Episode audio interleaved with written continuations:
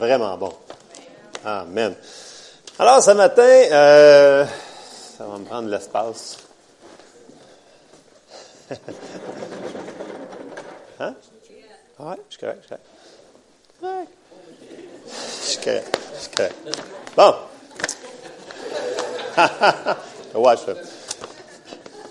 Bon. OK. Bon. Euh, ce matin, j'ai un message pour vous. C'est simple, mais c'est très profond. Puis il est très, très important le message que je veux vous partager ce matin. Euh, mais avant ça, il faut que je vous fasse un genre d'image pour comprendre un petit peu ce que je vais vous embarquer dedans. De toute façon, vous savez, moi, c'est jamais tellement long. Fait que stressez pas, vous allez manger de bonheur pareil. Fait que, supposons que, euh, que Lisa, son père, il dit, hey, demain, là, je te donne le plus beau char que tu as rêvé de toute ta vie. Lisa, elle pense à une Ferrari, je pense, une Maserati. Fait que là, euh, pensez à la même affaire. Pensez à quelqu'un, là. Mettons, là, votre euh, personne que vous connaissez la plus, euh, la plus merveilleuse de votre vie vous donne le plus beau char de votre vie. Puis là, elle vous dit, bon, demain matin, il est dans le cours, il est rempli de gaz, les clés sont dedans, il est plaqué en plus. Voici les clés. Pas. Fait que là, le lendemain matin, vous arrivez, j'ai dit, check le char dans le cours que là, euh, ben, vous pognez les clés, puis vous arrivez, vous allez dans votre auto, puis vous rentrez dans l'auto, puis vous arrivez, vous checkez ça, wow, ça sent le cuir en plus. Oh. Fait que, euh, mais là, vous avez un vos voisins, le voisin fatigant. Il n'y a personne qui a des voisins fatigants ici, mais il y en a. OK? Fait que là, le voisin fatigant, il cogne dans ta vitre, là, tu descends ta vitre. Comme, ouais. Il dit, euh, tu savais que dans ton char, il n'y a pas de gaz. Check ton gauge. Effectivement, il n'y a pas de gaz. Parce que tu pas mis à on. Tu vois pas de gaz. tu dis, ah, regarde, dans ce que tu vois dans la réalité, là, il n'y a pas de gaz dans ton char. là, tu fais comme, ben, il n'y a pas de gaz, tu as raison. Fait que tu sors de ton char. Fait que tu retournes chez vous. Et là, tu penses à ton affaire, tu dis, voyons, il m'a dit qu'il avait mis du gaz dedans. ah, je ne l'avais pas allumé. C'était ça mon, problème. Fait que si tu ne l'avais pas allumé, ton char, fait que ton aiguille, elle monte pas. Tu sais, à ce heure, les chars, c'est l'électronique. OK? Vous me comprenez, là? C'est l'électronique. Si vous avez un vieux char de 40 ans, bon, les gaz, mais bon, la plupart du monde, vous savez ce que je veux dire. Fait que, vous retournez une coupe d'heure après dehors, je dis, hey, mon char, je vais partir avec. Il est plaqué, il y a du gaz, pédale to the metal. Fait que, euh, vous arrivez, puis là, ça arrive, vous la partir, puis là, votre voisin est encore fatigué, il arrive. Puis il dit, hey, hey, oh, attends, attends, attends un petit peu, là. Euh, c'est fort, cette affaire-là, là.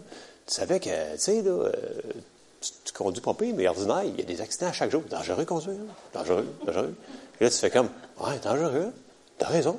Et là, tu tu retournes, tu retournes encore dans la maison. Le char, il est là, là. T'as tout, là. Il est là. Puis là, deux heures après, tu as laissé de retourner dans... Puis là, à chaque fois, ton voisin va arriver, puis il va te dire une niaiserie comme ça. Tout ce qu'il va vous dire, c'est exactement ce que l'ennemi fait dans nos vies. On a tout, on a reçu, mais on s'en sert pas. Parce que ça a l'air trop simple. C'est vrai, l'ennemi, là, il veut absolument zéro, zéro, zéro qu'on serve de notre foi et qu'on mette ça en. Parce qu'il sait qu'à l'instant qu'on met ça en, notre foi, elle fonctionne. Notre foi fonctionne. Alors, ce matin, pensez char, mais aussi, pensez que votre foi fonctionne. OK? Fait que tout le monde a dit, ma foi fonctionne. Ma foi fonctionne. Amen, ma foi fonctionne. Alors, je vais vous donner des preuves de ça, OK? Parce qu'il y en a qui sont pas totalement certains de mon exemple. Fait que, on va, on va aller le voir. Euh, fait qu'on va voir si une Maserati, ça fonctionne. Euh, tout le monde ici qui est né de nouveau, on a reçu la mesure de la foi. Fait que c'est, pas une question de si vous n'avez pas, vous l'avez. Est-ce que vous l'utilisez? Ça, c'est une autre affaire. Mais on l'a cette fois-là, puis elle fonctionne. Puis on va le prouver ce matin. On va aller voir vraiment ça, puis on va trouver comment la laisser à on, puis qu'est-ce qui pourrait la faire empêcher d'être allumée. On, excusez mon anglicisme ce matin, mais c'est comme ça. Alors, euh, vous n'avez pas le choix. Romains 12, 3, ça nous dit ceci. Tout le monde le connaît, mais c'est important qu'on se le rappelle parce que dans l'Église, souvent, on a tendance à faire des suppositions sur des demi-versets, des choses comme ça, et c'est là que ta foi pourrait être ébranlée. Amen? Fait que si on trouve les versets qui disent exactement les choses, ben on va être sûr de ce qu'on croit, c'est biblique, c'est dans la Bible. Amen? Fait que, Romains 12, 3, ça nous dit, par la grâce qui m'a été donnée, je dis à chacun de vous de n'avoir pas de lui-même une trop haute opinion, mais de revêtir des sentiments modestes, selon la mesure de foi que Dieu a départie à chacun. Dieu a départi à chacun d'entre nous ici une mesure de foi. On l'a, la foi. Amen. Tout le monde ici, on a la foi. OK? Bon. Comme je vous disais, la foi, ça peut, si vous l'utilisez, si vous nourrissez votre foi, elle va pouvoir grandir. Mais vous avez quand même une mesure de, foi. Puis, la foi, ça fait partie d'un des neuf fruits de l'esprit. Le X, c'est que les gens ne comprennent pas comme un fruit, parce que dans nos traductions, nos Bibles françaises, des fois, c'est traduit par un autre mot, mais euh, on va le lire. Dans Galates 5, 22, qui parle sur les fruits de l'esprit, Galates 5, 22, ça dit, mais le fruit de l'esprit, c'est l'amour, la joie, la paix, la patience, l'amabilité, la bonté, la fidélité. Je vais revenir là-dessus parce que ça, c'est pas correct. La douceur, la maîtrise de soi. La loi ne condamne certes pas de, telles choses. Blablabla. Bon, OK. Ici, là, le mot fidélité, là, euh, si vous avez une Bible Louis II, où euh, c'est marqué fidélité, mais dans toutes les autres Bibles normales, c'est marqué foi. OK? Vous allez prendre n'importe quelle Bible anglaise, c'est marqué foi. Puis si vous allez dans votre concordance, ce même mot foi-là, tout le mot foi utilisé dans la Bible, 239 fois dans le Nouveau Testament, c'est le mot foi et non fidélité. OK, fait que c'était bien de mettre fidélité, mais il y a une petite erreur ici dans la Louis II. Fait que la foi, ça fait partie d'un des fruits de l'esprit. Donc, un fruit, normalement, ça grossit. Tu sais, vous voyez une pomme au début au printemps, mais elle, va grossir. Il y en a-tu qui font du jardinage, là, Jacques? Ça grossit-tu, les fruits? Ah, ça grossit, hein? Bon, ben, c'est ça. Fait que nos, les fruits, c'est supposé grossir, grandir. Et notre foi aussi, c'est supposé de le faire. Puis pour faire ça, ben, il faut qu'on la nourrisse. Il faut qu'on fasse certaines choses de base que tout le monde en sait. Donc, il faut qu'on rentre la parole à nous autres. Puis il faut qu'on la mette en application et notre foi va grandir. Amen? Pas trop compliqué à date. C'est simple. Bon, on continue. Puis, tu sais, c'est tellement important que cette foi-là agrandisse que Paul, il était tellement content que quand il a écrit, quand il a écrit à l'Épître aux Thessaloniciens, il a dit ceci, dans 2 Thessaloniciens 1, 3. Et là, il fait quand même un, gros euh, commentaire. Il dit, 2 Thessaloniciens 1, 3, il dit, Nous devons à votre sujet, frères, rendre continuellement grâce à Dieu, comme cela est juste parce que votre foi fait de grands progrès et que la charité ou l'amour de chacun de vous tous à l'égard des autres augmente de plus en plus. Ici, on voit ici la relation avec la foi et l'amour, parce que la foi fonctionne par l'amour. donc, Paul était super content parce que dans une de ses églises, la foi agrandissait. Donc, c'était merveilleux. Bon. Puis là, ça m'amène au point suivant. Dans la Bible, il y a un principe biblique qui dit Approchez-vous de Dieu et il s'approchera de vous. Amen. Tout le monde connaît ce verset-là. Alors, je vais vous le montrer qui est vraiment là. C'est dans Jacques, chapitre 4, le verset 7 à 8. J'ai rajouté 7 juste pour vous. Qui dit, verset 7, Soumettez-vous donc à Dieu, puis résistez au diable, et il fuira loin de vous. Vous savez, c'est pas trop compliqué. Résistez, et il fuira. C'est tout ce que je vais faire. Résistez, fuira. On passe à d'autres choses. Après ça, verset 8, ça dit, approchez-vous de Dieu et il s'approchera de vous. Alors, si vous faites un pas vers Dieu, il va s'approcher de vous. Puis là, c'est super important. Souvent, on se laisse. Comment ça? Euh, on se dit, non, non, ma foi, non, Dieu, mais c'est. Non. Peu importe la grosseur de ta foi, Dieu va venir te rencontrer où est-ce que ta foi, elle est. OK? La grâce, là, OK, mettons que. OK, Jacques, tu vas être mon cobaye. Jacques, c'est s'il te plaît. OK, Jacques, tu vas être Dieu aujourd'hui.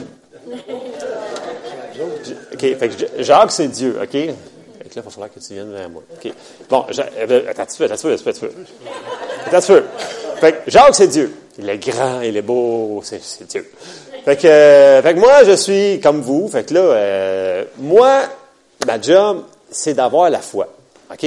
Fait que l'action de Dieu, c'est toujours... Euh, la grâce, c'est le mouvement de Dieu vers moi. OK? Mais la, la foi, c'est le mouvement de moi vers Dieu. Tout le monde comprend ça? OK, bon. La grâce, elle va venir toujours nous rencontrer au niveau qu'on est. OK? Que vous avez été sauvé il y un mois, ou il y a 25 ans, ou il y a 40 ans, ou il y a 55 ans, ça ne change rien. Que votre foi soit grosse de même ou de même, ça ne change rien. Dieu va venir vous rencontrer où est-ce que vous êtes. Amen? C'est biblique. Je vous le dis, je vais vous sortir des versets pour qu'on le Fait que, mettons, la grâce va venir combler toutes, toutes les lacunes que vous dites que votre foi a là. Fait que si, mettons, moi, je fais un pas vers Jacques, ben, Jacques, Jacques va venir me voir jusqu'à moi. Il va me donner un gros câlin. Il va me faire un gros câlin. Je t'aime, je t'aime. Puis là, mettons, retourne-moi, retourne-moi. Admettons, moi, j'ai une grosse foi matin. J'ai une foi grosse pour une Maserati. Fait que là, ma foi est grosse ce matin. Fait que là, je fais, m'en vais jusque-là. Bien, Dieu va venir. Dieu va venir aussi vers moi. OK? Même si j'ai plus de foi, on va faire notre connexion pareil. Parce que lui, Dieu, il va venir, par sa grâce, me rencontrer dans ma foi. OK? Tantôt, j'avais une plus petite foi, fait que j'ai fait un pas, mais il est venu pareil me donner un gros câlin. OK? Je suis comme Olaf, j'aime les gros câlins. Mais, merci Jean. Euh, je ne sais pas si vous comprenez, il n'y a pas, puis ça, c'est un problème qu'on a, on se laisse condamner. Parce que là, on se dit, hey, écoute, euh, on me dit que tu n'es pas guéri parce que tu n'as pas la foi. On me dit que tu n'es pas guéri à cause de ci, tu n'as pas, pas, eu ça à cause de ça. Et ça, c'est de la condamnation pure et dure.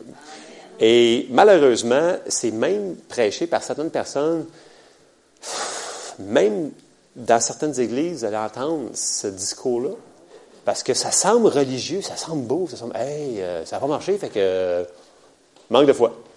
Fait que là, tout arrive, il décapite ta foi, tchac, tchac, tchac. Là, tu sors de la réunion, tu brailles. Je l'ai déjà vécu souvent. Tu arrives, tu vas faire prier en avant, puis le gars dit, bon, j'ai pris pour toi. Fait que là, c'est comme, ben là, il dit, ben, euh, pour moi, tu n'as pas la foi. Et ça, là, c'est anti-biblique c'est meurtrier pour notre foi, cette affaire-là, la condamnation. C'est zéro biblique. Puis là, je vais vous sortir des versets pour tuer cette affaire-là. OK? Là, il faut absolument. Je veux jamais entendre ça dans cette église-là, s'il vous plaît. Ça, ça détruit notre foi, ça nous déprime, ça nous, ça fait tout, c'est horrible. Puis malheureusement, ça arrive trop souvent les gens vont dire, ouais, mais, euh, tu sais, Jésus parlait de peu de foi, beaucoup de foi, pas tant de même. OK, on va voir. On va voir. On va. OK, je vais juste faire une parenthèse, là. Des fois, je change les mots dans la Bible parce qu'il n'est pas traduit aussi pile que je l'aimerais en français. OK? C'est pas parce que c'est pas bien fait, c'est juste que peut-être c'est pas aussi précis que je le voudrais. OK? En anglais, c'est souvent plus précis. OK? Le, grec que ça a été traduit, c'est très, très, très, très précis. Puis je vais vous montrer un exemple très précis. On va aller dans Matthieu 19, au verset 20. Puis il faut comprendre pourquoi que c'est important de faire la parenthèse s'il n'est pas traduit 100% parfait, parce que ça pourrait nous apporter vers... Tu sais, une demi-vérité, là, ça peut faire beaucoup de dommages. Beaucoup de dommages. Fait que c'est important de comprendre le verset très clairement. Amen? Fait que dans Matthieu 17, 19 et 20, Jésus dans le bateau, puis là, ben, non, excusez, c'est Jésus qui, euh, il avait été prié, puis là, il revient, puis là, ses disciples n'avaient pas pu chasser le, le, démon, puis là, ben, on arrive au verset 19 qui ça dit, alors les disciples s'approchèrent de, de Jésus et lui dirent en particulier, pourquoi n'avons-nous pu chasser ce démon? Puis là, c'est traduit, c'est à cause de votre incrédulité. Jésus leur dit, je vous le dis en vérité, si vous aviez de la foi comme un grain de sénévé, vous diriez à cette montagne, transporte-toi d'ici là, et elle se transporterait, rien ne vous serait impossible. Puis là, il vient dire, si tu une fois petite grosse de même, tu tasserais une montagne. Là, il vient de dire à cause de leur incrédulité. Alors, si on s'en va dans le mot grec ici, là, ça s'appelle apistia. C'est long comme ça, parce que c'est A, P, E, T, S, T, blablabla. Tout ça pour dire, dans la Bible, ce mot-là, là, il est utilisé très, très, très rarement, le mot ici. Puis je vous ai sorti les trois versets qu'il est dans le Nouveau Testament. Puis le mot ici, ça veut dire zéro foi. Ça veut dire qu'ils n'avaient pas mis leur foi à on. Il y avait zéro foi. Et ce n'était pas une petite foi, c'était juste zéro foi. Il avait décidé de ne pas croire. C'est le mot qui est utilisé ici. Si vous cherchez dans vos concordances, on va aller tout de suite au, verset qui est Marc 4, 40. OK? C'est le même, même mot. Vous allez comprendre ce que je veux dire. Marc 4, on va commencer au verset 39 pour éclaircir un petit peu. là. C'est euh, c'est l'histoire de la tempête, quand Jésus est dans la tempête avec le bateau, avec les disciples. Et là, Jésus, il dit, ça dit, s'étant réveillé, il menaça le vent et dit à la mer, silence, tais-toi, et le vent cessa. Et il y eut un grand calme. Puis il leur dit, pourquoi avez-vous ainsi peur? Comment n'avez-vous point de foi? Donc, pourquoi vous avez zéro foi? C'est le même mot ici. Puis là, il l'a mis à point, donc zéro foi. En anglais, c'est you have no faith. Why, you have, why is it you have no faith? Zéro foi. C'est pas petite foi, là. Parce que s'il y avait une petite foi, il aurait tassé cette affaire-là. OK? La troisième place que ça se retrouve dans le Nouveau Testament, c'est dans Romains 3, 3. Ah oui, j'ai oublié de lire le verset 41. Puis une des raisons pourquoi ils ont mis zéro foi, là, ils furent saisis d'une grande frayeur. La peur, c'est un ennemi à notre foi. On va le voir un petit peu plus loin. Romains 3, 3, c'est la seule autre endroit que ce, même mot-là est utilisé. Donc, je vais commencer à verset 1 pour vous mettre en contexte. Euh, non, 2. Non. Non, 2, OK. Il est grand de toute manière, et tout d'abord, en ce que les oracles de Dieu leur ont été confiés, et quoi? Si quelques-uns n'ont pas cru. Leur incrédulité, anéantira-t-elle la fidélité de Dieu? Donc, si quelques-uns n'ont pas cru. Donc, décider de ne pas croire, c'est pas la même affaire que d'avoir une petite foi. Amen? C'est vraiment différent. C'est une décision de la personne de mettre la foi à zéro. Donc, de ne zéro pas s'en servir. C'est pas la même chose que d'avoir une petite foi. Donc, la personne qui vous dit, ou si vous vous dites, parce que vous vous auto-condamnez, vous dites, mettons, euh, ah, moi, c'est parce que ça, ça m'est arrivé, c'est parce que euh, il me manque de foi. Vous venez de dire quelque chose qui n'est pas biblique. Ça n'existe pas, ces phrases-là, dans le Nouveau Testament. Point final. La première fois que j'ai entendu un enseignement comme ça, j'ai dit, voyons donc, c'est quoi ça? Là Puis finalement, quand tu vas vraiment vérifier dans la Bible, c'est vraiment vrai. Fait que, manque de foi, là, c'est de la condamnation totale. Ça vient de l'ennemi. Il faut enlever ça de notre bouche. Il faut enlever ça de nos cœurs.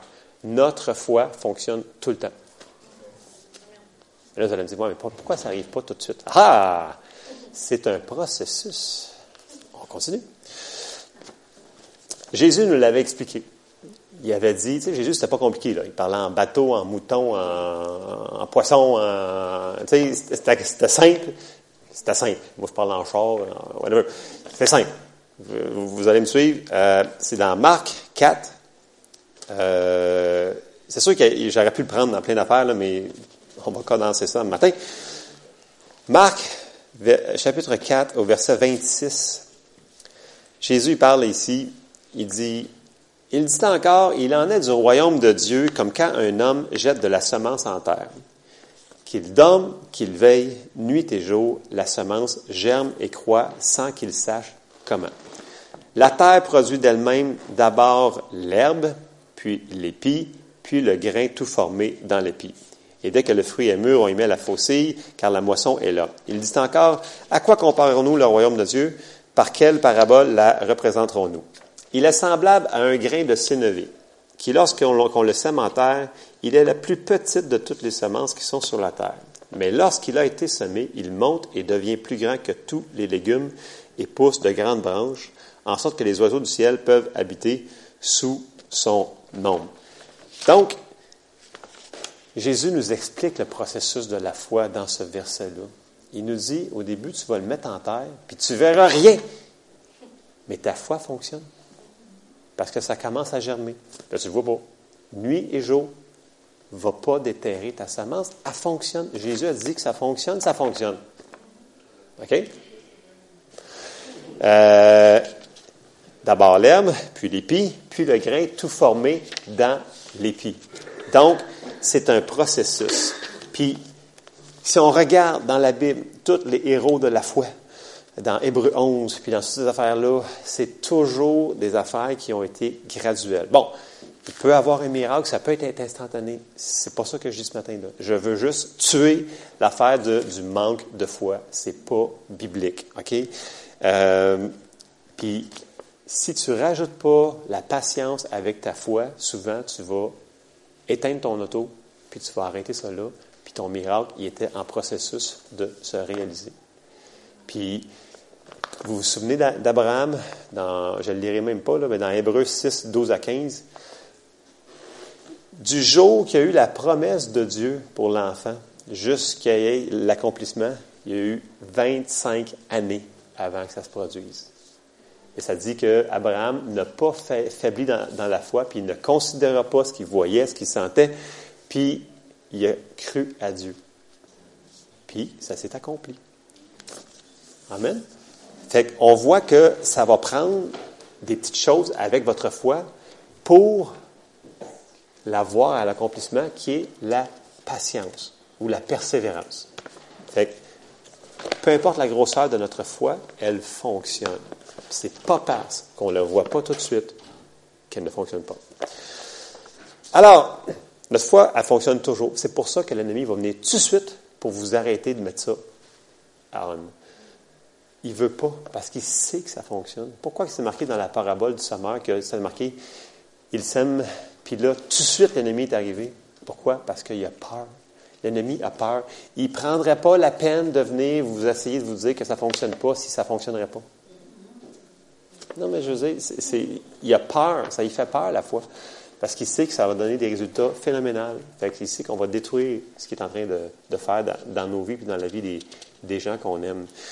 Euh, là, je vais vous nommer quatre contaminants majeurs de notre qu'il faut protéger notre foi. Il y en a d'autres. On ne fera pas une liste exhaustive, mais il y en a quatre qui sont souvent là. Ils sont très parce qu'on a tendance à tomber dans le panneau à chaque fois, mais euh, on peut quand même les surveiller. Donc, le premier contaminant, on l'a vu tantôt, c'est la peur. La peur, elle va contaminer votre foi. La peur, c'est, illogique, la peur. La peur va te faire penser à plein d'affaires que ça n'a pas d'affaires. Ça, détruit. On va aller dans Matthieu 8. Là, j'ai pris beaucoup d'exemples dans Matthieu pour que ça, se semi-suive. Euh, j'ai pris Matthieu 8, 24 à 26. Puis encore là, c'est une histoire de bateau. Euh, c'est la tempête. Et voici, il s'éleva sur la mer une si grande tempête que la barque était couverte par les flots.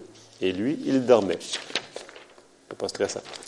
Verset 25. Les disciples s'étant approchés le réveillèrent et disaient, Seigneur, sauve-nous, nous périssons. Et il leur dit, pourquoi avez-vous peur? Pourquoi avez-vous peur, gens de peu de foi?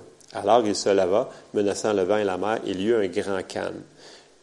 Fait que, vous voulez voir si votre foi ça va diminuer votre foi. Mettez de la peur là-dedans. Laissez la peur rentrer, puis votre foi, grosso elle va diminuer à peu de foi. Ce qui peut être dangereux, c'est de la mettre complètement, c'est de l'éteindre, dire non, ça ne fonctionne pas. À juste un petit peu de foi, vous pouvez tasser les montagnes. À zéro foi, parce que vous décidez de ne pas l'utiliser, ça ne passera plus grand-chose. On continue. Contaminant numéro 2, le doute. Je ne l'ai pas vu de suite, ça ne marche pas. Fait que, encore une histoire de bateau. Matthieu 14, verset 24. Ça dit, la barque, déjà au milieu de la mer, était battue par les flots, car le vent était contraire. À la quatrième veille de la nuit, Jésus alla vers eux, marchant sur la mer. Quand les disciples le virent marcher sur la mer, ils furent troublés. Ils dirent, c'est un fantôme, et dans leur frayeur, ils poussèrent des cris. Ah! Jésus leur dit, aussitôt, non, ça doit être pire que ça, là, il fait noir, il n'y a pas d'électricité, il faut que quelqu'un marche sur l'eau, c'est, ah, je sais pas ce qu'ils ont fait, là, ils ont crié, ils disent. Bon. Fait que Pierre lui répondit, Seigneur, si c'est toi, ordonne que j'aille vers les eaux. Puis là, ben, Jésus, il n'avait pas le choix de répondre à la question. Il n'avait pas le choix. Il fallait qu'il réponde de quoi? Si c'était vraiment lui, il fallait qu'il réponde. Pensez deux, deux, secondes. Il fallait qu'il réponde. Puis là, ben, il a dit, ben, viens. Ben là, ben, Pierre, il, est sorti de la barque. Donc, il avait une parole. Il a donné une parole. Pierre s'est servi de la parole, puis il a sorti de la barque et il marcha sur les eaux pour aller vers Jésus. Mais là, c'est super intelligent. Hein. Tu marches sur les eaux, mais là, voyant que le vent était fort. Fait que vu qu'il vente fort, ben voyons, tu marches pas sur les eaux quand, le vent, quand il vente fort. Voyons, c'est juste quand il vente pas que tu marches sur les eaux. Sais, voyez-vous, c'est super logique. Hein? C'est, hey, je marche pas, mon Pierre, c'est, très logique. Comprenez-vous comment que ça peut contaminer cette affaire-là? c'est un miracle, il marche sur l'eau. Mais à cause qu'il a mis ses yeux sur la mauvaise affaire, plou, commence à caler, bien entendu. Le Seigneur, il est venu. Encore là, cet exemple de tantôt, son niveau de foi, il a dit Sauve-moi. Bien, le Seigneur, il est venu le chercher. Puis il, a, il a juste dit Pourquoi t'as-tu douté Tu sais, pourquoi? Tu aurais pu marcher au complet avec moi, tu aurais pu se jusqu'à l'autre bord, tu sais. Nia, nia, nia. Tu sais, les autres disciples, il y avait vraiment comme Ouais, tu sais, Pierre. Fait que, mais non, il a manqué sa shot. Mais c'est le seul quand même qui a voulu sortir de la barque quand même. Fait que quand même, Pierre était quelqu'un de... Donc, le doute, oh, terrible. Euh, troisième contaminant. La cervelle ici, là, les raisonnements. Les raisonnements. Et là, tu raisonnes pourquoi ça ne fonctionne pas ton affaire, pourquoi que ça n'a pas fonctionné quand tu as prié pour telle personne, puis pourquoi que c'est arrivé cette affaire-là? Puis là, tu, tu fais tes théories. Tu, au lieu de demander à Dieu, ben, tu fais tes théories. Alors, on va aller voir ça. Les disciples ont fait la même affaire. Ils sont fait chicaner. Euh, dans Matthieu 16, au verset 5, ça dit, les disciples, en passant à l'autre bord, avaient oublié de prendre des pains. Ah, c'est terrible. C'est, erreur, pas Jésus leur dit, gardez-vous avec soin du levain des pharisiens et des sadducéens. Verset 7. Les disciples raisonnaient en eux-mêmes et disaient, c'est parce qu'on n'a pas pris de pain, voyons donc. C'est pour ça qu'ils nous chicanent. Jésus, l'ayant connu, dit, Pourquoi raisonnez-vous en vous-même, gens de peu de foi, sur ce que vous n'avez pas pris de pain? Êtes-vous encore sans intelligence? Et ne vous rappelez-vous plus les cinq pains des cinq mille hommes et combien de paniers vous avez emportés, ni les sept pains des quatre mille hommes et combien de corbeilles vous avez emportés? Comment ne comprenez-vous pas que ce n'est pas au sujet de pain que je vous ai parlé? Gardez-vous du levain des pharisiens et des sadducéens. Alors il comprit, pling, que ce n'était pas du levain du pain qu'il avait dit de se garder, mais de l'enseignement des pharisiens et des sadducéens. Alors, eux autres, ils ont essayé de tout analyser ça, de comprendre ça. écoute, moi, je suis intelligent, je suis un disciple. C'est pour ça que ça ne fonctionne pas. Non, non. Essayez pas de tout analyser. Laissez le Seigneur vous le montrer. OK? Puis des fois, on n'a pas besoin de tout savoir. En passant, parenthèsement. Des fois. Mais le pire, c'est de faire vos propres théories, sans demander au Seigneur. Amen? Quatrième point, c'est les inquiétudes, qui pourraient être un contaminant quand même assez mauvais. Matthieu 6, au verset 26 à 34.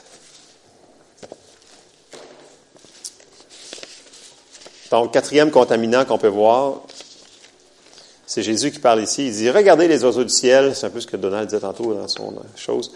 Euh, regardez les oiseaux du ciel. Ils ne sèment ni ne moissonnent. Ils n'amassent rien dans les greniers. Et votre Père céleste les nourrit. Ne valez-vous pas beaucoup plus qu'eux? Qui de vous, par ses inquiétudes, peut ajouter une coudée à la durée de sa vie? Pourquoi vous inquiétez au sujet du vêtement? Considérez comment croissent les listes des champs. Ils ne travaillent ni ne filent. Cependant, je vous dis que Salomon, même dans toute sa gloire, n'a pas été vêtu comme l'un d'eux. Si Dieu revêt ainsi l'herbe des champs qui existe aujourd'hui et qui demain sera jetée au four, ne vous vêtira-t-il pas à plus forte raison, gens de peu de foi? Ne vous inquiétez donc point, inquiétez, donc point, et ne dites pas que mangerons-nous, que boirons-nous, de quoi serons-nous vêtus, car toutes ces choses, ce sont les païens qui les recherchent. Votre Père céleste sait que vous en avez besoin. Cherchez premièrement le royaume et la justice de Dieu, et toutes ces choses vous seront données par-dessus. Ne vous inquiétez donc pas du lendemain, car le lendemain aura soin de lui-même. À chaque jour suffit sa peine. Tu n'as pas besoin de savoir comment Dieu va le faire. Dieu t'a juste dit qu'il allait le faire. Notre job, croit seulement. Je sais que vous me dites, ouais, mais simplifie ça trop, là, toi, Crois seulement. Quand que l'histoire de Jairus, que sa fille était morte, puis là, la, madame. OK. Luc 8, 49, je vais le lire, j'ai quasiment fini de toute façon. Luc 8, 49, 51. Quand que la femme avec la perte de sang est venue interrompre le chef de la synagogue, Jésus a répondu des mots très, très directs au chef de la synagogue, puis c'est un exemple pour nous. Luc 8, 49, ça dit, comme il parlait encore, là, il s'est fait retarder, retarder, retarder. Puis là, ben, le chef de la synagogue, il venait pour que sa fille aille, que Jésus venait prier pour lui. Puis là, ils disent, quelqu'un, survient euh, de, chez le, le, chef de la synagogue, quelqu'un disant, ta fille est morte, n'importune pas le maître. Mais Jésus, ayant entendu cela, dit au chef de la synagogue, ne crains pas, crois seulement, et elle sera sauvée. Lui, il avait une décision à faire. Soit il croyait ou il stoppait le miracle. Il a décidé de, croire. Puis là, on s'en va au verset 51. Lorsqu'il fut arrivé à la maison, il ne permit à personne d'entrer avec lui, si ce n'est à Pierre, à Jean et à Jacques, et au père et à la mère de l'enfant. Des fois, il faut éloigner certaines personnes d'entre nous quand on vit des situations difficiles. Ceux-là qui n'ont pas la foi puis qui sont là juste pour vous. C'est ça. Vous tirez par en bas, des fois, vous n'avez pas besoin de vous entourer de ces gens-là. Vous pouvez leur dire, non, je n'ai pas besoin de ton aide présentement. Je sais que c'est sévère, mais Jésus le faisait. Si Jésus le faisait, ça doit être correct. On a le droit de le faire. Fait que, euh, c'est ça. Donc, mon message ce matin, c'est notre foi fonctionne. Tout le temps. Sans exception, notre foi fonctionne. Je vous exhorte, je vous en supplie, si vous n'avez pas vu un exaucement à votre prière, peu importe le temps, remettez votre foi, rallumez votre foi, continuez, persévérez. Vous allez le voir s'accomplir. C'est impossible que Dieu mente. Puis Dieu veille sur sa parole pour l'accomplir tout le temps. Tout le temps. Je sais que des fois, c'est pas facile. Des fois, ça peut faire mal. Vous pouvez, en embrayer. C'est pas tout le temps facile, je l'admets, il va y avoir des épreuves, mais ne vous laissez jamais dire que c'est parce que vous avez un manque de foi. Ça va empêcher Dieu d'agir puis de prendre le miracle. Dieu va toujours venir vous voir où est-ce que vous êtes dans votre niveau de foi. Le problème, c'est qu'on veut toujours que ce soit instantané. J'aimerais bien ça que c'est toujours instantané, là. Mais malheureusement, c'est pas toujours comme ça. Puis j'ai pas envie de savoir pourquoi. Mais je sais que je sais que je sais que si je continue, ça m'appartient cette affaire-là, je l'ai. Fait que si vous retrouvez juste une affaire ce matin, là, c'est que votre foi fonctionne. Amen. On se lève ensemble.